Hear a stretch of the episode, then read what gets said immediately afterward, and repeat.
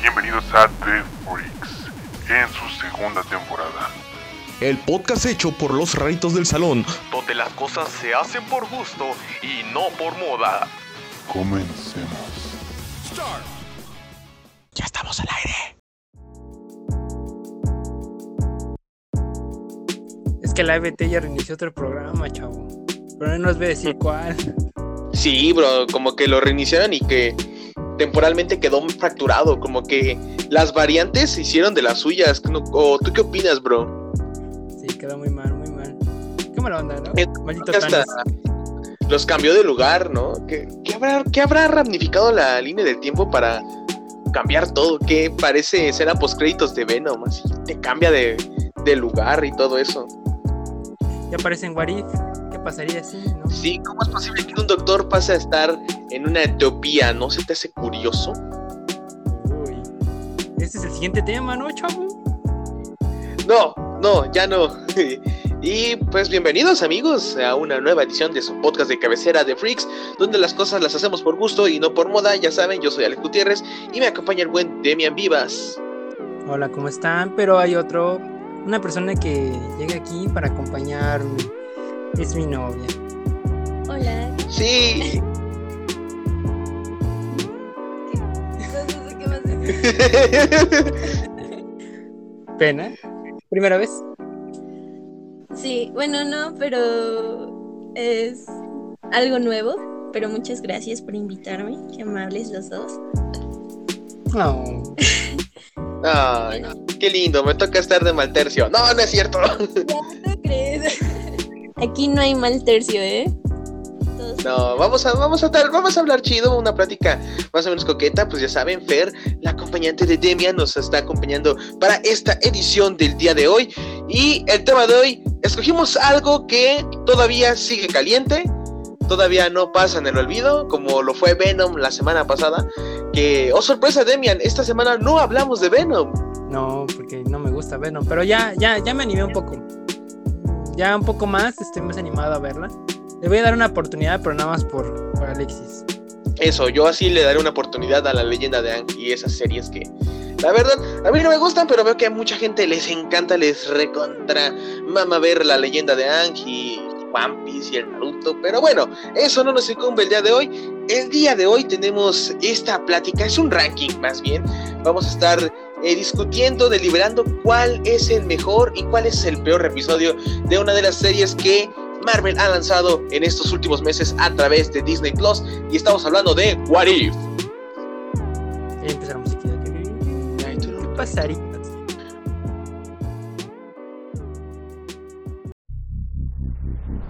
Sí, paz, adoro la paz. Me quedaría sin trabajo si hay paz.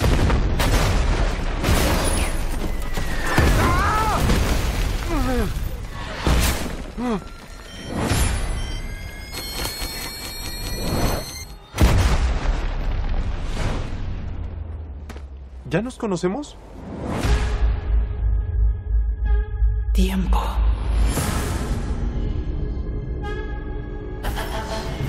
Realidad, realidad.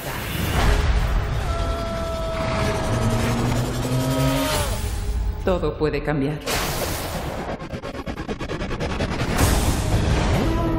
¿Dónde quieres estar?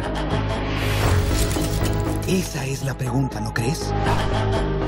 Cada universo es diferente. Cada uno único. Un poco más lento. Hay personas presentes que no entienden. Obvio que yo sí entiendo.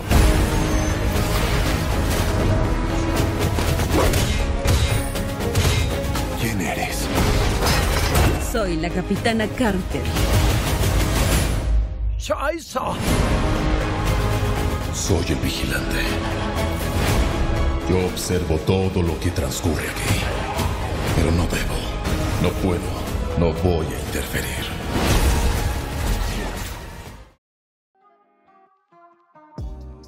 ¿Qué pasaría si Tienes que admitir que el vigilante tiene un diseño muy. O sea, o sea, y eso viene desde los cómics. Tiene un diseño muy perturbador. A mí, la neta, sí me incomoda este, en, en historietas, en, estas series. Pero pues ya no podemos hacer nada. Esta serie de What If, de hecho, el que pasaría así, viene muy propio de los cómics, de hecho es una línea editorial, bueno, una línea del propio Marvel, sobre nos cuenta historias alternativas sobre eh, sucesos que pasan en las líneas principales. Regularmente es como qué pasaría si el que ganara Civil War fuera eh, Capitán América en lugar de Iron Man, o qué pasaría si muriera Iron Man en lugar de Capitán América en Civil War, o cosas así, o sea, son eventos bastante... o preguntas que la mayoría de la gente se hace. Eh, regularmente tienen un tono más que nada cómico para explorar otras posibilidades. Por ejemplo, ¿qué pasaría si Spider-Man se volviera mago, que es uno de los What If más famosos? Y uno de los personajes que les encanta tener What If, Marvel por lo menos, es Spider-Man. Sin embargo, esta serie de Disney Plus está. eh, de hecho, su, su, su productor es este eh, Kevin Feige, que también es el que hizo otros tipos de películas, por ejemplo, Spider-Man, y también, si no mal me equivoco, eh, hizo la primera de los eh, Vengadores y la de Iron Man. Entonces, es como el papá de todo el universo Marvel. Entonces, yo siento que es una grandísima elección para ser el productor. Y es que sí, Kevin Feige, pues desde las primeras películas de Marvel fuera del UCM, pues él siempre estuvo en la producción. También, si no me equivoco, creo que también estuvo en esa producción junto a Brian Singer en X-Men 1, la primera versión de los X-Men, y, y también Los Cuatro Fantásticos, si no mal no recuerdo, en Ghost Rider, en Blade, y creo que en la de Daredevil también estuvo Kevin Feige. Y pues esta serie trata de contarnos como qué pasaría si se adaptara en las películas del universo cinematográfico de Marvel que tanto queremos. Y tienen unas buenas premisas algunos, unos no están tan buenos. Y es por eso que aquí en su podcast de cabecera decidimos rankearlos del que consideramos el peor al mejor. Por ese orden, quieren dar pie a el inicio de este, el denominado peor capítulo de What If para el grupo de The Freaks. Hicimos una encuesta ahí entre nosotros tres a ver cuál era el peor capítulo y todos concordamos con uno. Es Thor. Es muy incómodo, da un poco de cringe. ¿Qué episodio es? Es el 7. Si no mal me equivoco, es el episodio 7 de Thor. eh, y oh, no sé, tiene una animación bastante promedio. Sin embargo, se ve que ahí es donde más le pusieron el reciclado a todo lo que pudieron tener.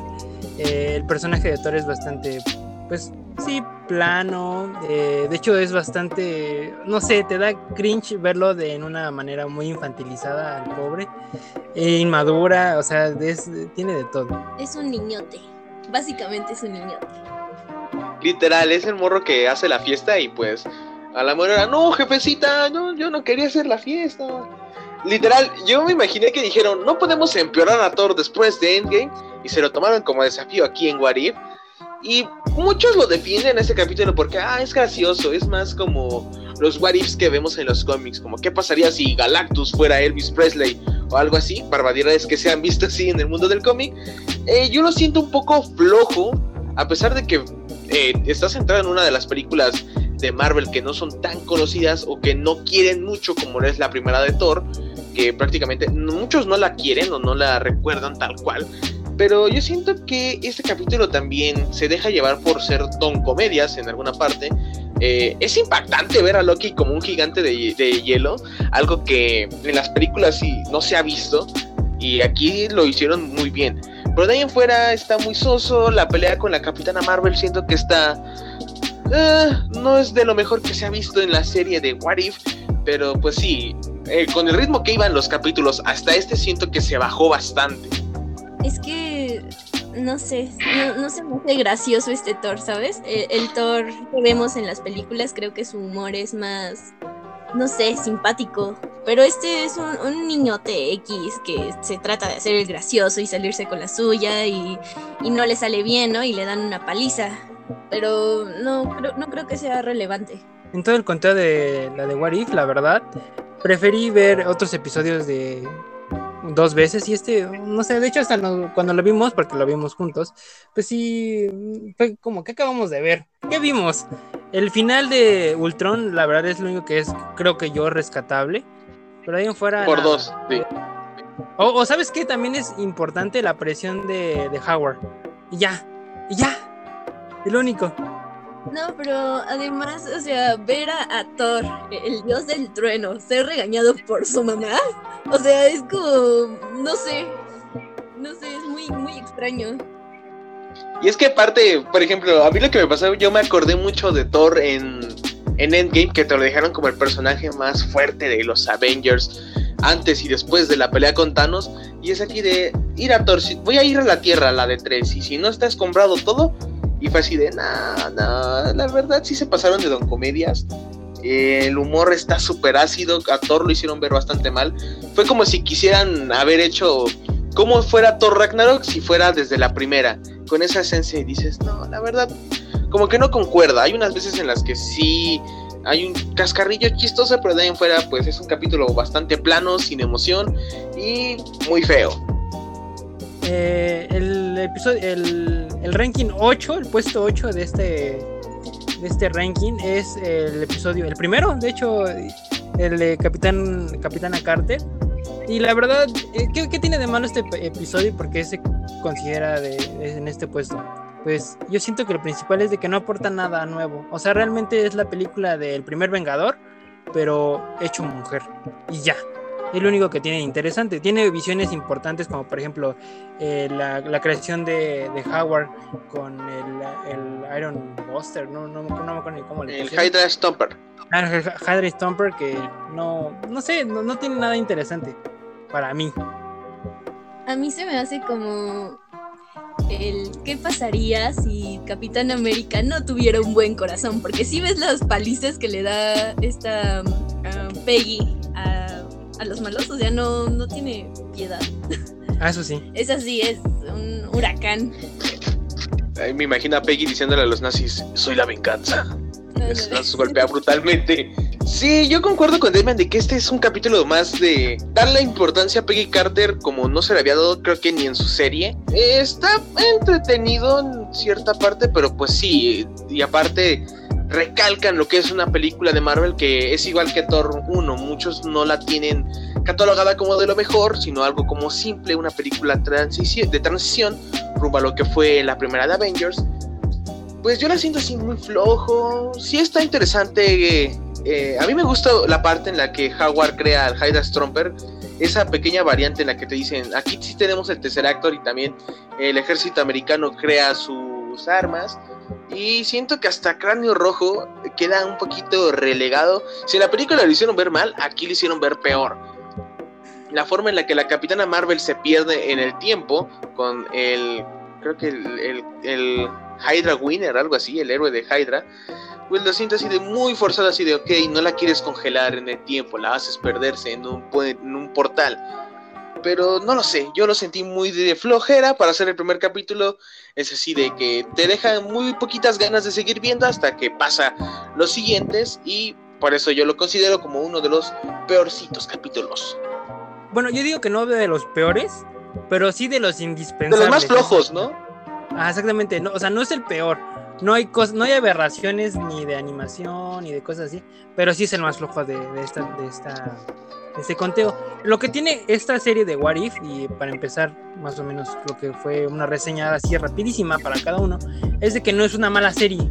Sin embargo, está llena de problemas este, argumentales y de lógica y de muchas así. Eh, Tiene muchas contradicciones, pero no, no se extrañen. What If es así, Marvel es así. Así que acostúmbrense, chavos. Las películas no están bien hiladas, ninguna.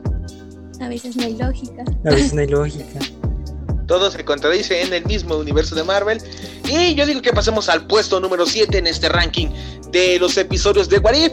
Y es uno que, a la par, como la Capitana Carter, siento que no aporta mucho a la trama y no se ve un cambio bastante grande. Y es Killmonger contra Stark. Este episodio que nos cuenta qué pasaría si Killmonger ayudara a Stark previo a su ataque terrorista que lo ayudaría a convertirse en Iron Man y en uno de los Vengadores más importantes de la Tierra, pues yo lo siento como una compensación a Killmonger, un personaje que en verdad es de lo mejor que tiene Marvel en cuestión de villanos. Lástima que lo mataron en la película de Black Panther.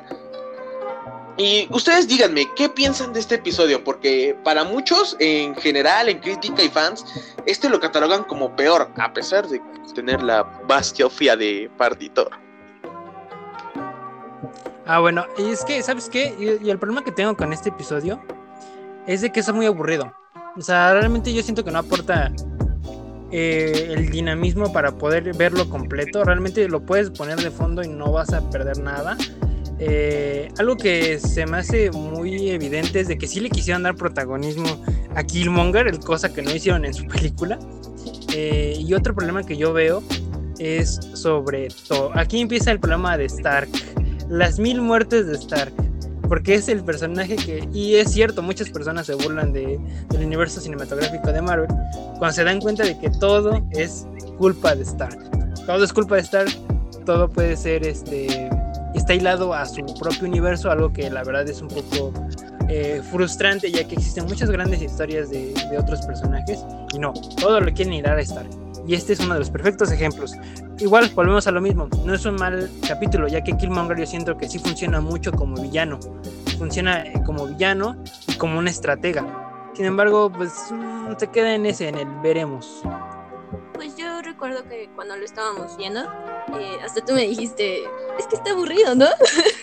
o sea, no, no fue tan relevante. Supongo que como introducción está bien, ¿no? O sea, sabes qué va a pasar y, y cómo va a aportar este personaje tal vez en, el, en los futuros eh, episodios, pero creo que de ahí no pasa. Lo más impactante tal vez es la muerte de Stark. ¿Qué sentiste cuando se murió Stark? Ay, es que a mí sí me gusta Stark. es mi, es de mis superhéroes favoritos, la verdad, es como el Batman de Marvel. pero no sé, es que que lo maten otra vez, ¿sabes? Abrió esas heridas del pasado. Traumada, traumada, ya no puede. Ese flashback de Endgame, ¿no? sí, no, estuvo horrible, así casi me saca la lagrimita. Y es que sí, aparte esa, ese chiste y la forma en la que Killmonger crea los robots en base de que es otaku, dices, ok, eso está un poquito de más. Querías crear robots y esa fue tu única explicación para darlo. Eh, ¿Se han dado cuenta que estos tres capítulos, los que consideramos como que los menos relevantes en Warif, están enfocados en la primera fase de Marvel? No, segunda, ¿no? Primera y segunda, ¿no? Porque, por ejemplo, el de Killmonger, el de Pantera, creo que es de la tercera fase, ¿no? Si no mal me equivoco. Sí, pero toma más en base de lo que pasa después de, de Stark. Por ejemplo, aquí O sea- Shuri es una niña y todo eso. O sea, yo siento que lo que se refiere es de que tal vez sea eh, los orígenes de cada personaje. O sea, tratan de trastocar eso y pues, o sea, tiene sentido, ¿no? Como es la primera temporada. Entonces yo siento que van a abordar mucho este, este tema. Eh, yo lo veo mucho, por ejemplo, en, en Marvel. Bueno, ya ves que Disney tiene los derechos de Marvel y de Star Wars. En la siguiente serie de Star Wars The Vision, también como que les gusta agarrar una... ¿Un, un qué? Un, un tema y empezarlo a, a trastocar. En la de... En el caso de Star Wars Vision, pues es la es el propósito de la fuerza, ¿no? Esa lucha entre los Jedi y la, el lado oscuro. Y en este caso fue trastocar los orígenes de cada personaje. Claro, les empezaron a dar este más profundidad, ya que ya se tiene un panorama más grande de qué va a pasar después. Pero pues es, es eso, se queda, estos tres episodios se quedan en el veremos. Concuerdo, concuerdo, sí, se quedan muy por debajo de las expectativas que nos habían dejado capítulos anteriores o previos a estos.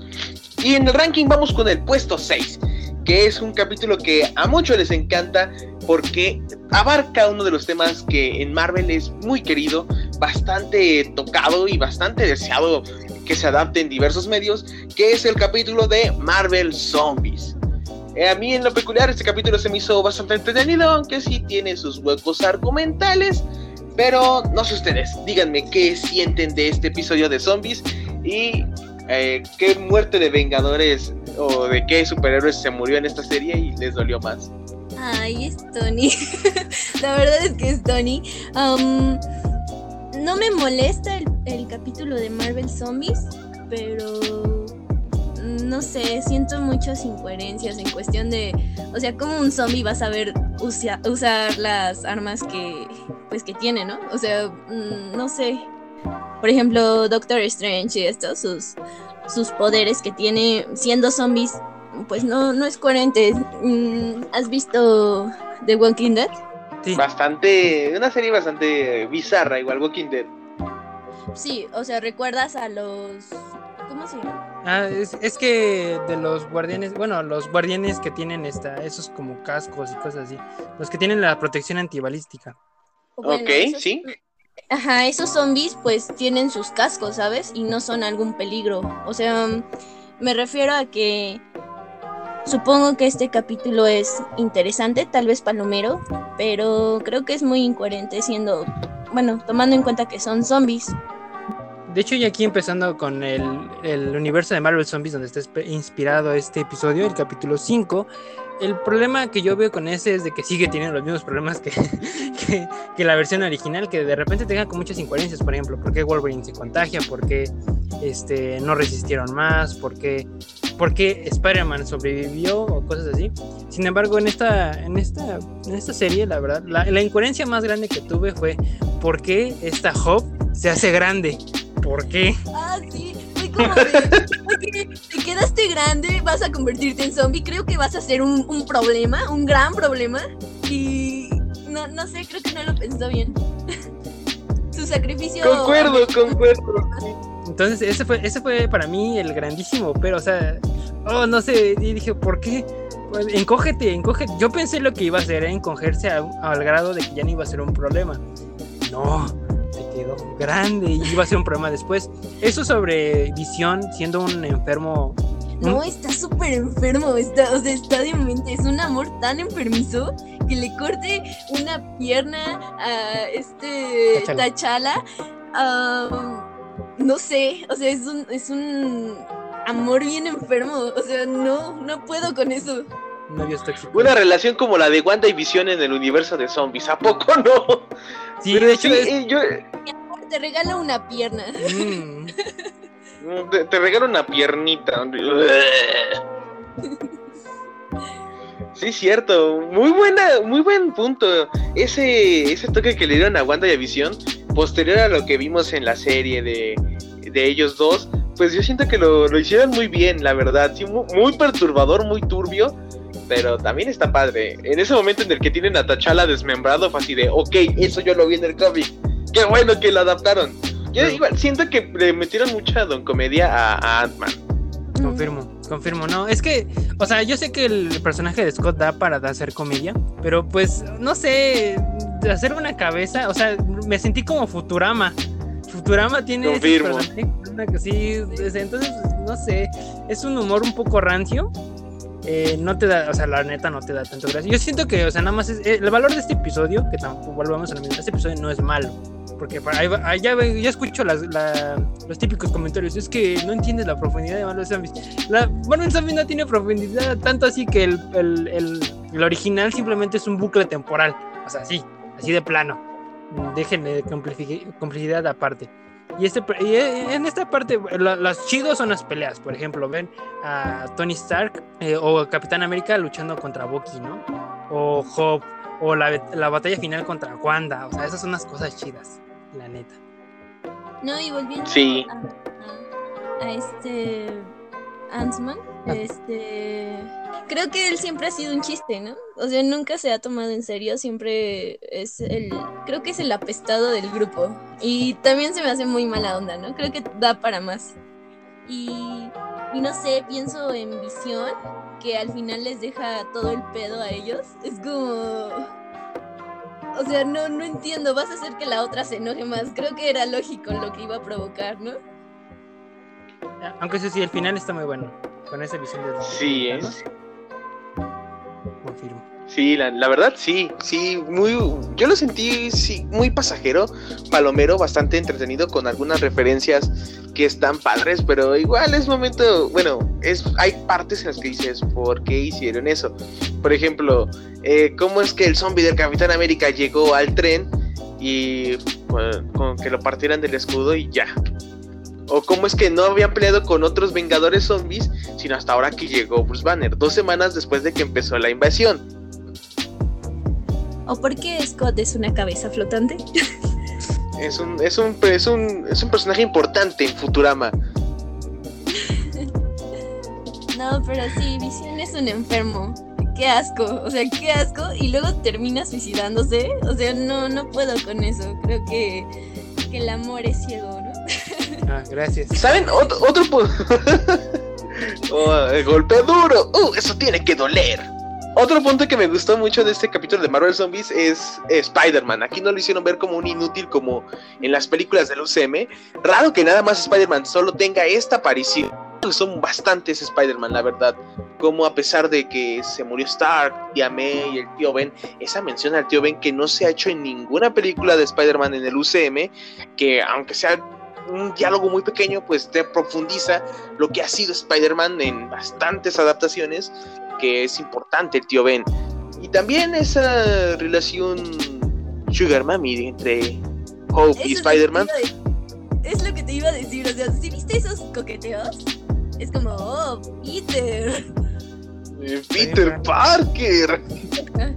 Órale, ahora sí con todo, ¿eh? Sin miedo al éxito. De hecho, No pudiste que- con Liz, pero con Hope. oh. Mm. Algo que sí me dio cringe es que, o sea, está todavía Ant-Man vivo. Está. Es, un, es, un, es una Hay que relación de tres. superar. Tiene que superar, ¿sabes? Es un mundo de zombies, no hay reglas, no. Todo se vale. Y es que Hope murió.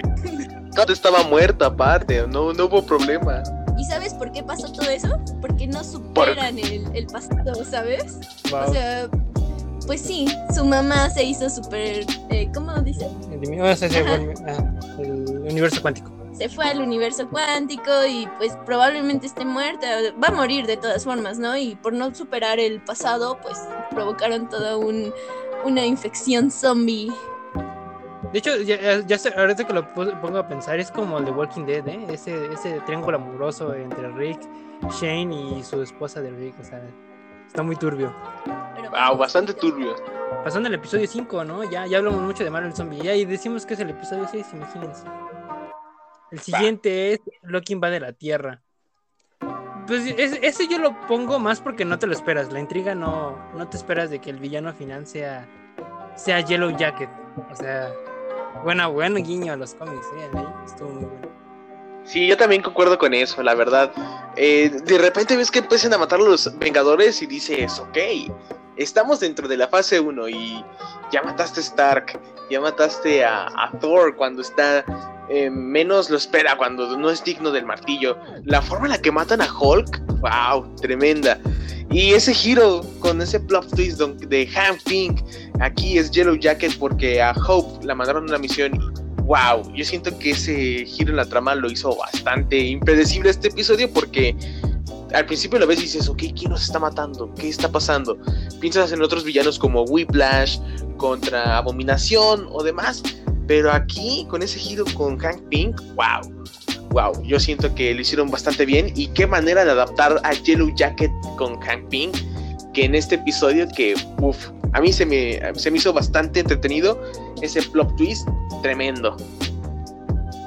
Yo creo que para este episodio sí tienes que ser muy fan de Marvel y del mundo, todo el mundo de Marvel, ¿no? Porque yo de, verdad no lo vi venir. Primero, no, no, ni por aquí me pasó que, que fuera él. Y, y sí es muy impactante, ¿no? La, la forma tan fácil que pueden matar a un vengador y que nadie lo ha hecho, que es para cuestionarse, ¿no? Sí, por ejemplo, la, la muerte de. A mí, la neta, la muerte que más me impactó fue la de Thor. Porque fue como de. Oye, no, es el, es el vengador más, es más, el más fuerte de todos. Y lo mataste así de así. Es prácticamente un dios. Aunque sí me gustó ese, ese chiste con su hermoso pelo. Ah, es que sí es hermoso. Hermoso pelo. Es hermoso. Su hermoso Pelo sabroso. No, también la, la muerte de Hulk. O sea, un, un vómito de, de Hulk verde por todos lados. Es como. ¿Por qué a nadie se le ocurrió? Creo que era una, una teoría, ¿no? Es una teoría de. Era una teoría de los fans de cómo podrían haber matado a Thanos en algún principio. Tal vez los escritores empezaron a ver Reddit y se dieron cuenta de que, oh, se puede hacer eso. A ver, hagámoslo.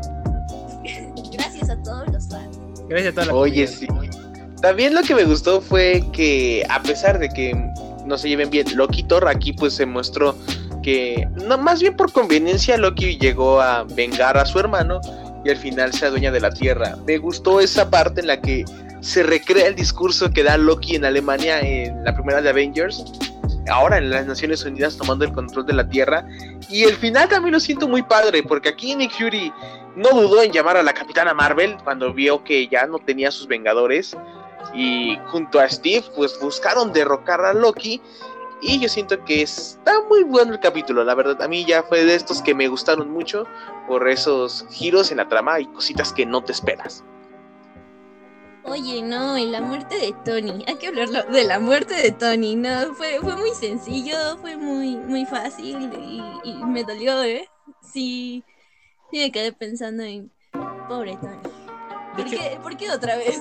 Porque eh, sí, de- aquí también es la segunda vez que vemos morir a Tony. Porque, ah, no sé, tiene mil maneras de matar a Tony. En esta, en esta producción se esmeraron en ver cómo Tony moría. Es que es para recalcar que ya no le pueden pagar al actor, entonces matemos a Tony. Oye, sí. Tiene una buena venganza, ¿eh? A mí me dio más cosa porque lo mataron con un jeringazo. Prueba más de que las jeringas son malvadas. Sí, no lo veo. Sí, sí, muere bien idiotamente, ¿no? Casi todos mueren bien idiotamente. Por ejemplo, el, este, esta Natasha, la verdad, ni siquiera se ve su muerte. O sea, Pasó desapercibido. Sí, pasó muy desapercibido. O sea, a pesar de que le da la información a, a este Fury, la verdad sí, su muerte es muy... Es que fue el rencor de la demanda. Sí, fue, sí, fue el rencor de la demanda. De, ay, esta nos quiso demandar, banda. También la muerte de Clint, aunque sí, sí se muestra en pantalla cómo muere Clint, como que, ay, mira, ya se murió. Ah, sí. Otro Kikis también. No, oye, a Thor, ¿no? Que dicen que todavía huele a lavanda. O sea, es como. ¿Qué? Usa shampoo del bueno, eh. Viejo sabroso. Viejo sabroso. y vamos con el puesto número 4 de este ranking de episodios de What If. Y es otro capítulo que a mí me gustó bastante, que es el T'Challa Star-Lord. La verdad, es una idea muy loca pensar qué pasaría si en lugar de Peter Quill, T'Challa, príncipe y futuro rey de Wakanda, llegara al espacio. Eh, se me hizo bastante interesante. Creo que, si mal no recuerdo, fue el capítulo 2. Sí, es el capítulo 2. Sí, y la- las cosas que cuenta, pues te demuestra que pues había muchos planes para Black Panther y desafortunadamente pues ya no se pueden hacer muchos de estos. Te demuestra que es un líder nato, llegando rápido con los Ravagers a ayudarnos. Es una figura reconocida, me gustó esa parte en la que este personaje que no reconoce a Star-Lord en Guardianes de la Galaxia, aquí, oh, T'Challa, soy muy fan tuyo. Pobrecito. Dame un golpe, ándale. De hecho está, a mí me dio, pues sí, nostalgia, ¿no? Porque pues este, este actor, la verdad, de hecho dio, dio su voz original al, al personaje. Y pues sí, eh, los, los pequeños detalles hacen al What If. Por ejemplo, que su nave se llame eh, Mandela, ¿no?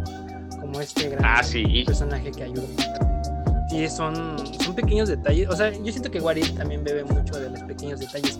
Y este yo siento que como tú dices, es el más alocado, ya que la neta nunca había, nunca, nunca me imaginé, o sea, nunca me pasó por la cabeza. ¿Qué pasa si pongo a T'Challa en el, en el papel de Star-Lord? Pero pues tiene bastante reconocimiento. Por ejemplo, ver a tampoco a Yondu siendo un buen padre, no un... O sea, la neta es medio hojaldra con el, el Quill, la neta, lo tenemos que decir. Pero con él sí se ve que fue un poco más tolerante, por lo menos. No se lo comió. No se lo quiso Y comer. no se lo quería comer, sí. No, también este la forma en que detiene a Thanos. Oye, Thanos, eso es genocidio. No, no creo. Ahí sí fue la plática de vamos a dialogarlo antes de, de, de pelearnos. Una plática antes. De amigos, de chavos. Antes de hacer el mayor genocidio del universo, hay que cuestionar por qué es una mala idea. A mí, Nebula. Ne- No, Nebula. Se ve, se ve guapísima. O sea, yo creo que va a haber muchos disfraces este día de muertos de Nebula. Este, es preciosa, ¿eh? lo que el cabello puede hacer. Sí. Ahora ya no. Lo que el cabello pueda- Antes, antes no la querían este, hacer cosplay de ella porque era pelona. Ahora no tienen excusa. Ay, hasta los Rule 34 ha de haber de esta Nebula, ¿no creen?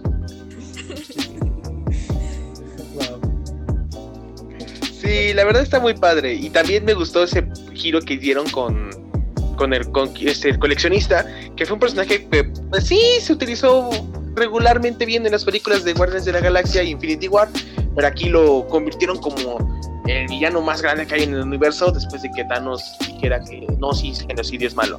Eh, me gustó mucho eh, y esos detalles que hay dentro de su colección, eh, no sé si viste que hay una nave de Star Wars ahí escondida como referencia a Demian, pero también que tiene el, el Mjolnir, tiene el escudo del Cap, tiene una mano de un guante de Stark, tiene el ojo de Agamotto, tiene las dagas de Loki, que wow. Y tiene el casco también de Era, ¿no? Entonces, pues sí. Ah, sí, el casco de Mera. Pero a mí, aquí vemos otro, otra vez que Tony muere. Gracias, Tony. De hecho, también fue matar a Thor. ¿Quién es el segundo personaje que más matan? A Thor, ¿no? Pero es que él sale en el equipo de los guardianes del multiverso. A Tony no sale, ¿sabes? O sea, nada más arrancan a, esta. ¿Cómo se llama la, verdad? ¿A Gamora? Ajá, solo es ven Gamora y Tony ahí de. ¿qué? De hecho, este episodio yo siento que, por lo menos de los autoconclusivos, eh, pues es el más disfrutable, es el que no te puedes quejar. El problema de los anteriores que estábamos diciendo es de que tienen una fallita y que te hacen pues, voltear a otro lado de, repente o de plano te aburres, pero este, este es el más disfrutable seguido. Ya acabamos este, ya empezamos con el top 3. Ahora sí, vamos a ver el top, ya los tres capítulos que consideramos los mejores de Warif y yo digo que cada uno presente uno. ¿Quién quiere escoger el 3, quién el 2 y quién el 1? A ver, ¿quién, quién quiere? Los guardianes del multiverso, ¿no? Ese, es nuestro. Es, es nuestro tercer gallo, porque la neta ¿Qué tuvo de interesante Guardianes del Multiverso? Bueno, para empezar es la conclusión de todo. Lo que sí se notó y de aleguas es de que hace falta un episodio, ¿eh? Eso, ah, porque de repente aparece Gamora y no sabes ni contexto, no sabes nada y de repente, pum, agarrarla y Vigilante se la lleva. Ese es un problema y de hecho eso lo tengo que comentar. Eh, esta esta ¿eh? serie tenía pensado 10 capítulos, pero a la mera hora Disney, señor Disney, por favor, ¿por qué Mickey Mouse me quitaste un episodio? Voy a reclamar. Es que fue por la pandemia. Sí, yo sé que fue por la pandemia, pero pues oye, mi hijo, pues aguanta tantito entonces a la Warif. Porque la neta se siente muy, muy de imprevisto que, que sacaron un episodio y sí se nota, ¿eh? se nota desde lejos que faltó. Es que aparecía Tony.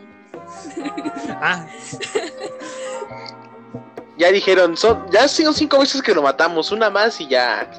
Tenemos un cupón, cupón para las muertes de Tony. y ah, es que sí es cierto, falta un capítulo de Gamora porque pues nada más llega y tú, vente para acá.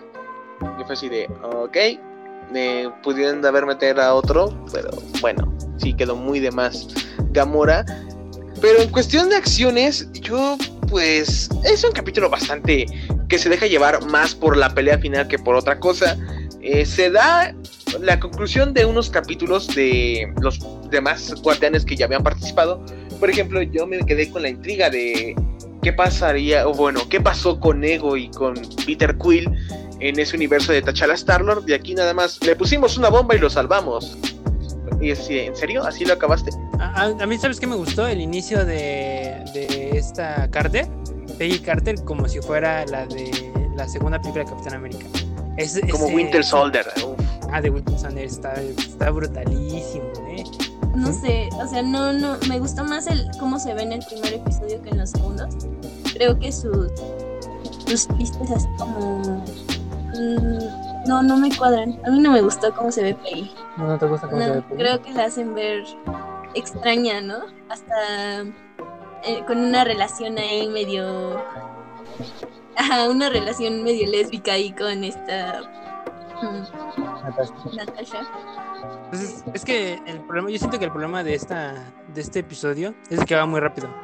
Porque no te deja descansar mucho en los propios, este, pues, o sea, abres argumentos y no los cierras. Gracias, Disney. Eh, por ejemplo, lo que tú dices, ¿no? Lo que comentas de Guardianes de la Galaxia. Pues igual, o sea, yo quiero ver cómo este Ego llega y quiere, quiere adueñarse de Will. O por ejemplo, en, el, en este universo de Peggy, pues, oye, ¿quién será el equivalente a Bucky? O, o, sea, yo sé que tal vez son temas para la siguiente temporada, que espero que no, ¿eh? O sea, yo siento que no deberían, deberían de dar un episodio para cerrar todos esos arcos, que dedicarle a más este, continuidad de estos episodios. ¿Por qué? Porque la magia del What If, la neta, es impredecible. Y eh, perderían un poco eso. Sin embargo, eh, centrémonos en el, en el capítulo y no en sus problematas que tiene. Eh, las peleas, ¿eh? Doctor, Doctor Strange está rotísimo. Está rotísimo. Ahí sí puedo ver la canción de Lechi. El hechicero. No, está, está increíble, ¿eh? Doctor Strange le aguantó bien y durísimo, ¿eh? No, no, no, no. Lo, lo amo. ¿Tu nuevo Sugar? Tal vez. Ay. Eh, de hecho, pasando a, Gracias. Pasando a esta. A los demás episodios. Ah, bueno, a los demás. Thor está de más. Sigue siendo ese niño meco. El, el, el mal portado del equipo. El de los malos chistes. El de los malos chistes. Este. Tiene también este. Este. Creo que el equivalente al líder sería T'Challa o Doctor Strange. Es que Doctor Strange es. es- sin broncas es el más poderoso. O sea, Pero es inestable. eh, eh, Sí, el- literal. Literal le tocó como el, la escena de Monstruos contra Aliens de Lo estás haciendo bien, lo estoy haciendo todo. Sí, de hecho.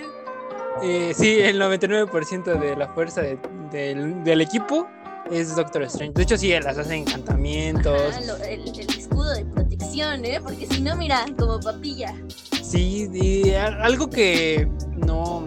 Ya avanzando más en la trama, cuando llega con esta Natasha.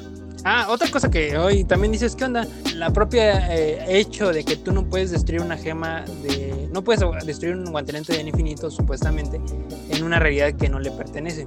Sin embargo, por ejemplo, en los cómics, según yo, tú no puedes ocupar un guantelete del infinito o las gemas del infinito en otro universo. De hecho, en, en la serie de Loki, tiene bien estipulado de que fuera de su continuidad o fuera de su universo no sirven las gemas del infinito. Cualquiera, sea cual sea.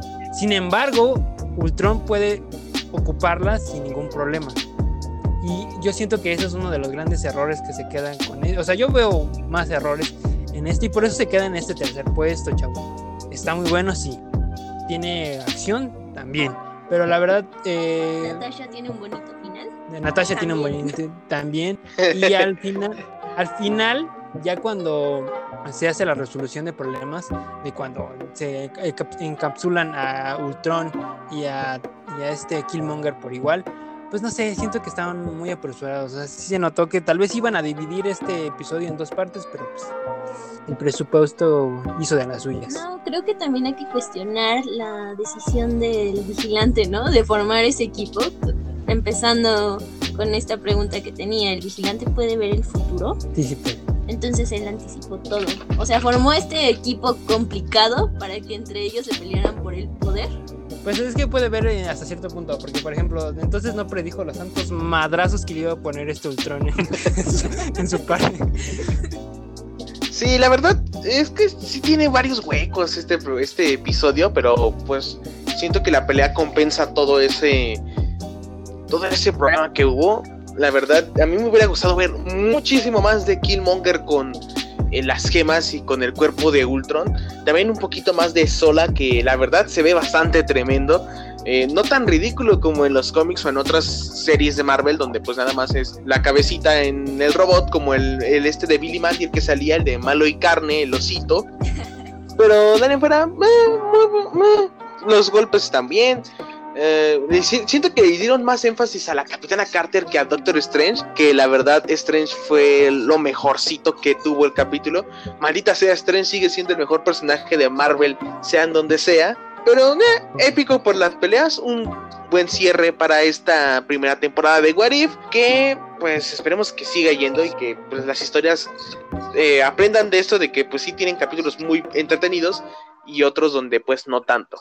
De hecho, eh, algo que quiero comentar es de que yo, yo sí veo muy peligroso darle a Doctor Strange la, la custodia de Ultron, bueno, de sola Ultron y este Killmonger, porque yo, yo no sé qué tan equilibrado esté, o sea, eh, eh, yo, y yo digo que es un buena falla del vigilante, porque esa mirada final, esa mirada final puede significar muchas cosas que tiene Doctor Strange, como de venganza, porque la neta, el vigilante se portó bien mala onda con, con Doctor Strange, oye, ayúdame, no, pues, no, no puedo intervenir, chavo, nada más cuando me conviene. Y ese es un problema. No, pero oye, uno hace lo que sea por amor, ¿sabes? Yo no sé. ya- ¡Eh! ¡Otro golpe duro! Pues es que ahí tiene la- las gemas a la mano. Nada más es cuestión de que se le vaya un poquito otra vez el. Se le. ¿Cómo? Se patina otra vez. Sí, y ya. Bye. Y ya. Ajá. Otro enemigo brutal y más peligroso que los anteriores. Entonces, vigilante, ¿qué, qué Le, dio mucho poder a alguien muy inestable. Entonces, ¿eso habrá sido otra buena decisión? ¿Lo habrá anticipado? ¿Qué pasaría si.? ¿Qué pasaría si el vigilante se lo madraran otra vez? Con uno más poderoso que lo anterior. Ahora, eh, nos quedó muy bien boqueado en esta serie. Y es momento de ir al puesto número 2. El segundo capítulo más querido por The Freaks. Y ese es Ultron Gana. Pues para quedarnos con la línea de estos episodios de What If, el último y penúltimo, Ultron Gana que nos da esta visión de Ultron siendo Ultron, no lo que se vio en la película de Avengers Age of Ultron, que la verdad Ultron quedó mucho que desear. Aquí se le compensa a Ultron lo que la película no hizo. Eh, es brutal, la verdad, como Ultron no solo acaba con los Vengadores, sino con los Ravagers, sino con la Capitana Ma- Marvel, sino con los Nova Prime. En verdad, a mí Ultron aquí quedó bastante bien parado. El Ultron que se necesita ver en el universo de Marvel. O no sé, ¿ustedes qué opinan acerca de este capítulo? ¿Sabes? Este sí es una era de Ultron, ¿eh? Esta, este sí es una era de Ultron. ¿Cómo se.? esto, esto no es genocidio, esto es devastación total. Sí, es, es- él, él no es como Thanos, Él ¿eh? no se va con pequeñeces, ¿sabes? Él erradica todo, ¿eh? Y él, eh, algo que. Él fue directo. Sí, eh, algo que vi es de que, por ejemplo, también se basa mucho en la serie de los próximos Vengadores, esa serie que, bueno, esa película que salió con unos Vengadores pequeños, los hijos de los Vengadores, así, así de imponente es ese es Ultron y así de imponente es este. Algo que sí me saca a pensar fue la muerte de Thanos. No sé, ¿qué, qué piensan ustedes sobre esa muerte tan chafa de Thanos? No, estuvo muy tonta. O sea, es tan fácil matar a Thanos. O sea, me hace cuestionar en cuando le iban a quitar el guantelete. ¿Por qué no le cortaron la mano?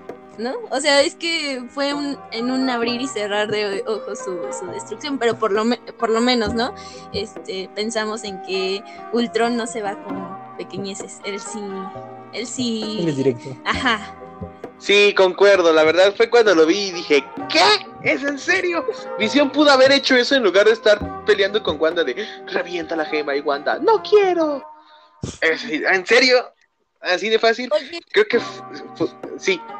No, este, te iba a decir que por lo menos vemos que tal vez Tony pudo haber tenido una buena idea, tal vez. En mató a, a Thanos, ¿eh? Mató a Thanos. Era su punto. Creo que lo Oye, sí es cierto. Sí es cierto, aquí Visión sí cumple su su parte de querer generar un bien para el universo, pero pues mató también a todos. Bueno, se le fue un poco de las manos, ¿no? Pero Lo vio por las máquinas y por las máquinas está bien. Aunque sí también te quedan huequillos, por ejemplo, cómo Thanos consiguió la gema del tiempo o cómo consiguió la gema del alma. Si aquí en el bueno, cuando se ve que atacan a los guardianes está Gamora, eh, quién sabe, sí tiene sus huequillos, pero la verdad me gusta y aparte aquí es donde Watu deja de ser el personaje que te cuenta la historia cuando ya empieza a tener el protagonismo y le dan una tranquiza que ¡pum! Sí, de hecho, su, esa parte donde dice que si lo puede ver, o sea, si lo puede escuchar, cuando Ultron dice, qué miedo, ¿no? sí, o sea, Entonces- me, enca- me encantó e- esa parte cuando el Como que entramos en el episodio y fue como nos vio. No, sí, sí, o sea, sí, te, sí rompe la cuarta pared, como los cómics de Deadpool, que Deadpool nos tiene muy acostumbrados a hablarnos a nosotros, pero de una manera muy incómoda. Y, y, eh, y ver que Aguatu siente ese mismo terror, pues sí, sí me impactó, ¿eh? Bueno, sí. es que si narras en voz alta, o sea, no, no lo sé. Sí, nunca he entendido eso. ¿Por qué, por qué los vigilantes narran en voz alta? Pues es que están solitos, imagínate, se aburren, tienen que imaginar todo un episodio interesante en sus vidas, entonces solo es para matar el silencio. Yo digo, Sí, nunca he entendido esa parte. ¿Por qué no simplemente lo escriben? O sea, son escribas, no sé. No sé. Sí, no, tenga el micrófono silenciado ahorita. Levante la mano y luego le decimos si la si habla o no. No, pero tuvo miedo, ¿eh? Se vio en su rostro el, el temor, ¿no? De, uy, creo que la regué. Y la santa madriza que le pone, no. No, sí le dan sus madrazos. También me gusta cuando están Clint y Natasha buscando los archivos, los expedientes de Sola y el vigilante. ¡Están aquí! ¡Están aquí! No, qué estrés, ¿eh? En ese momento. Pues si ya entre- eh, intervino, ¿qué le costaba empujar tantito la caja? Y el tron ya estaba así de ando buscando un cabrón. Entonces sí, buen episodio. El- ¿Por qué es buen el episodio? ¿Por qué lo pusimos en esta posición? Porque yo siento que es el que empieza, por ejemplo, estos dos arcos del Guardianes del Multiverso. La neta vive- eh, bebe mucho de lo que va a pasar de este, este episodio. De hecho, podemos ver algunas realidades un poco extrañas. Por ejemplo, Capitán América como presidente, ¿no? Eh, que te deja pensando mucho. Sin embargo, pues esta es el segundo mejor, pero el primero, el primero es una joyita, ¿eh? Entera. Yo creo que desde que vimos el primer bueno, eh, en este en este top, Doctor Strange se lleva el trofeo, te lo juro, es como es de esos episodios que realmente no se te olvidó, no pasó así desapercibido y puedes sacarle mucho jugo. Bueno, y en este ranking, el primer episodio, el que se lleva el trofeo y el que robó nuestros corazones, ¿sí o no, muchachos? Sí, sí, Confirmo. Es Doctor Strange. ¿Qué opinas, mi querido Axel? No, pues es que este episodio, es, es de- cuando lo vimos juntos, pues sí fue, sí fue muy impactante, porque, por ejemplo, para empezar somos pareja, ¿no? Entonces es como de, ¿hasta qué punto, qué onda, no? O sea, ese, ese men está súper enfermo. Le, digo, le digo a Axel, oye, ¿destruirías el universo por mí? Y él me dice, sí, Ah. wow, creo que tienes problemas, creo que yo ya me voy. No, no, no, estaría terrible. Está bien que me quieras, pero querer armar un genocidio multiversal no, ¿eh? No. Oye, y aquí también matan a Tony. O sea, deducimos, ¿no? Claro. claro. Se lo traga el Matan a todos. Sí, eh, se lo come el hechicero supremo con sus, con sus grandes acciones. El- eh, este episodio lo que igual tiene es mucho impacto a nivel sentimental. Cómo vivir en el pasado te puede consumir de una manera tan catastrófica que pues al final destruyes el, universo, ¿no? Casual. O sea, lo que cualquiera haría por amor. Pero a mí, ¿sabes qué es lo que me gusta de este episodio? Cómo, cómo cuando recupera su, su vida, ella no lo reconoce. O sea, no, no reconoce que es el monstruo. Entonces, esa, esa, esa pequeña mirada cuando se le rompe el corazón al saber que es Doctor Strange está, está muy no, pero es que sí se ve súper acabado, ¿no? Hasta el, el guía le dijo, no, es que tú pasaste décadas aquí encerrado en tu burbujita, consumiendo todo lo que podías este, tener. Sí, el doctor queda acabado como si le metiera crico. Así quedó. Es ya está. No sé si han visto. Según mi cara, ¿qué consumo? ¿Qué droga consumo? Y le ponen, tú consumes armas, brother. Está muy bueno, no lo había visto. Eso es un memazo, a ver si se los paso al rato. O lo posteamos en el Instagram de The Freaks. Pues es que, qué primicia, la verdad es impactante. Aquí Strange no pierde las manos, sino pierde a Christine, que en la película vemos que hasta llega en algún momento Strange a tratarla mal en su afán de querer arreglar sus manos, que le dice, pues tú nada más eres una, un pasatiempo, no, no eres la fijo. Y es muy tremendo esa, esa acción si la tomas en cuenta ya viendo este episodio donde cuántas veces no regresó en el tiempo para querer salvarla y hasta Ancestral se lo dijo, su muerte es un punto esencial dentro del multiverso, ya que sin ella pues va, a pasar algo malo y es lo que termina le pasando a Doctor Strange. También este Caliostro es un personaje que pues no se ha visto en las películas y aquí las pláticas que tiene con Strange son bastante entretenidas y lo hace querer entrar en razón en cierto momento o no. Y Strange en su locura, lo que llega a ser, absorbe hasta el campeón de Hydra, eh, a una cucaracha con capa, le quita la capa a varios demonios que en verdad esa parte donde Strange se ve y se ven diferentes formas como de demonios o animales, wow, tremenda, tremenda. Sí, es que es lo importante de este episodio, que sí te deja... Y además, algo que impacta es de que, por ejemplo, todos los anteriores a este habían salido bien. Todos anteriores a este era como, ah, final feliz. O sea, sí, tal vez perdieron algo, pero pues, siguen estando en la continuidad. Están, están felices, chavos. Hay un granito de esperanza. Y aquí lo que le dice el vigilante, como, no, güey. Tú te lo chingaste y a ver, mi pedo, ¿cómo te quedas ahí solito? Y sí, y el pobre, pobre Strange diciendo, no, chavo, ayúdame, ayúdame. No, sí está tremendo. Ese, ese, ese diálogo final, la neta, vale bastante la pena. Porque sí te muestra un, un, ser muy consumido por el poder, ¿no? Por el amor y todo. Entonces, oh, no sé, está... Sí me dejó pensando este episodio, por eso me- nos encanta, creo que a los tres, que te deja pensando mucho. Y eso es lo que debe hacer un What If, un What If en condiciones. ¿Y por qué ganó el puesto número uno? Precisamente por eso, porque no bebe de mucho de la continuidad, por ejemplo. Los anteriores dos necesitan complementarse para tener sentido. Sin embargo, este funciona por sí solo. O sea, lo puedes ver y ver y ver y ver y sigue funcionando. No necesita ni de Ultron, no necesita de, de otros personajes más grandes, como por ejemplo Thanos, porque pones a Thanos y ya todo el mundo dice, ah, está muy bueno, no. Este sí se lo está muy bien pensado en ese aspecto. No, de hecho, yo no había visto la película de Doctor Strange y después de este capítulo fue como, de aquí soy. Necesito eh, más, más. Sí, y aparte ese debate que se ha abierto posterior a este episodio en lo que se dice que este personaje del Doctor Strange Supreme podría adaptarse en, en The Multiverse of Madness, la secuela de Doctor Strange, que sería impresionante, tremendo verlo en un live action, cómo se complementaría con el Doctor Strange que conocemos. Y también a mí me gustó mucho también la pelea entre Doctor Strange en su lado consciente de las cosas y su lado consumido por el deseo de querer salvar a Christine, que wow, es un capitulazo, al punto de que me llevó a querer buscar el Funko de ese personaje de Doctor Strange y lo conseguí, que la verdad es de lo mejor que ha hecho Marvel en cuestión de un personaje. ¿Cómo, cómo decidieron cambiarlo? Que la verdad lo hicieron ver bastante bien al Doctor Strange Supreme. Queremos más de Strange. Sánate porque te gusta. Este Sugar No, no es cierto. Bueno. no, pero sí fue un, un buen episodio. Yo creo que.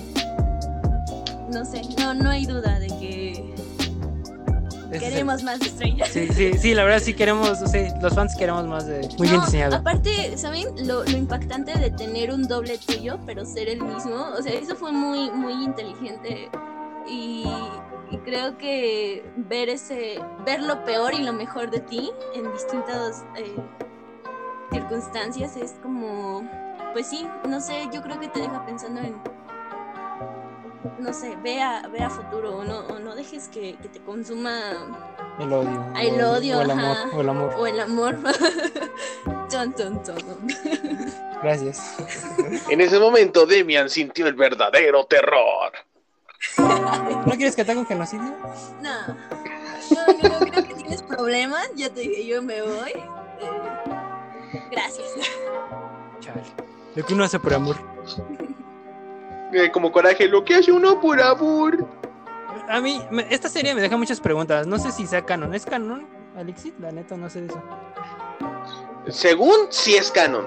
Eh, según esto ocurre, o los relatos que cuenta el vigilante ocurren posterior a Loki. Seguramente, pues no sé si has visto que mucha gente, o ya se han hecho hasta rumores de que se planea una adaptación de Marvel Zombies, que el Doctor Strange Supreme podría salir en The Multiverse of Madness, al igual que la Capitana Carter.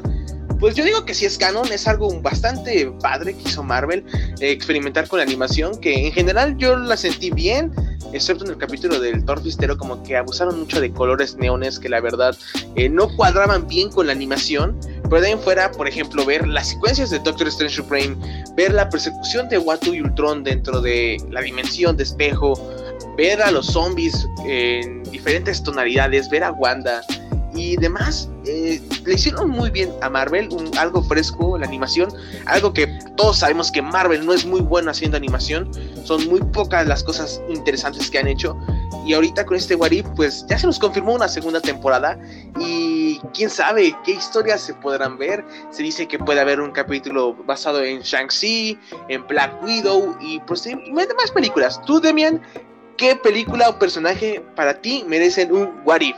Jaguar, Jaguar el pato merece un What If. Que merece una, hasta una película. Él le merece una película. No es cierto. No es cierto, no. Acuérdate que hay No una noventera. no- Funado.